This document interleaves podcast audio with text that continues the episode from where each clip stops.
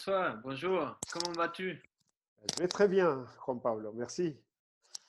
Oui, je suis vraiment content euh, parce que après euh, deux semaines de création de ton projet Coaching pour tous, tu as déjà des, des bons résultats. Mm. Absolument, oui, oui. J'en suis très Et bon, content. oui.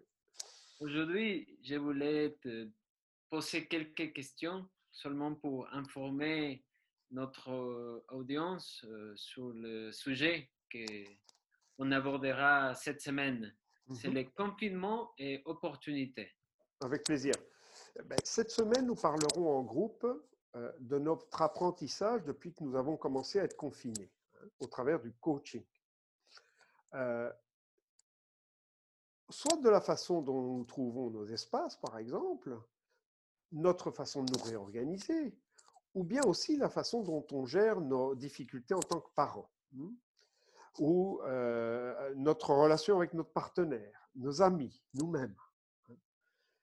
Dès lors, euh, chaque participant verra en face de lui, euh, découvrira et partagera avec les autres des opportunités qui lui sont clairement présentées. hein. Pas par moi, sinon eux-mêmes vont les voir, ces opportunités. Que ce soit en relation avec ces nouveaux rituels, ces nouvelles façons d'entrer en relation avec les autres, de trouver et de traiter des informations qui lui sont utiles ou tout simplement qui lui donnent du plaisir, d'entreprendre quelque chose de nouveau dans un but euh, lucratif ou de valeur purement sociale ou environnementale, Eh bien, en bref, euh, les portes qui lui sont ouvertes pour, euh, pour mettre en œuvre quelque chose de positif pour la personne, son environnement, dès maintenant ou lorsqu'il sortira de ce confinement? Bah, c'est très intéressant. Euh, je voudrais savoir si, pour toi c'est c'est possible de nous raconter une petite histoire ou une expérience euh, spécifique qui reflète le sujet de cette semaine.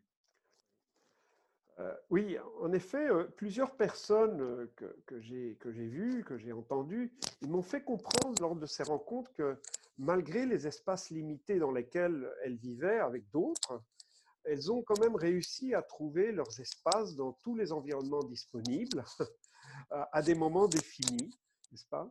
Des espaces à partager en famille, à l'heure du déjeuner, des pauses, des dîners, des courtes promenades avec leurs chiens à quelques mètres de leur domicile, n'est-ce pas Euh, Des temps, des espaces pour des, ex- des exercices physiques, l'utilisation de la tablette ou de la lecture. hmm.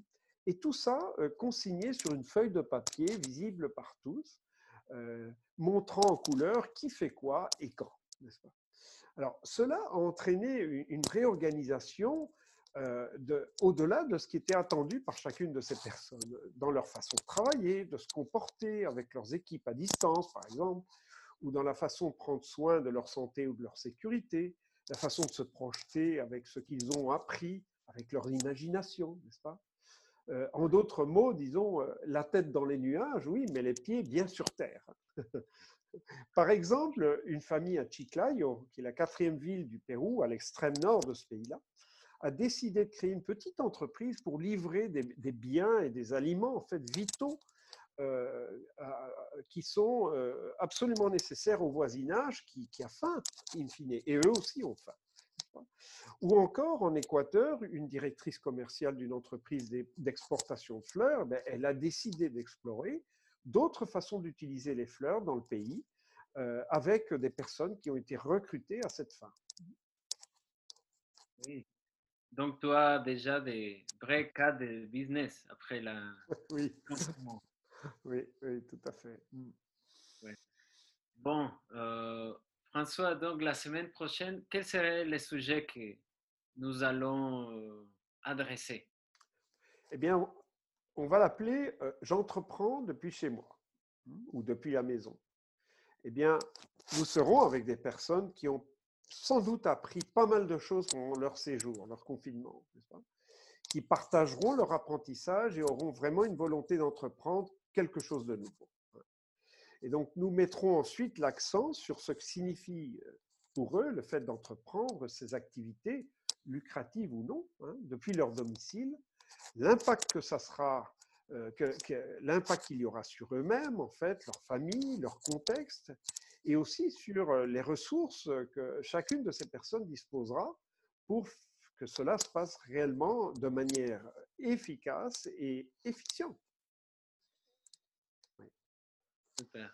Bon, euh, je vous recommande tout le monde de vous abonner aux réseaux sociaux de François sur Facebook, sur Instagram et aussi de vous inscrire aux séances de coaching de cette semaine.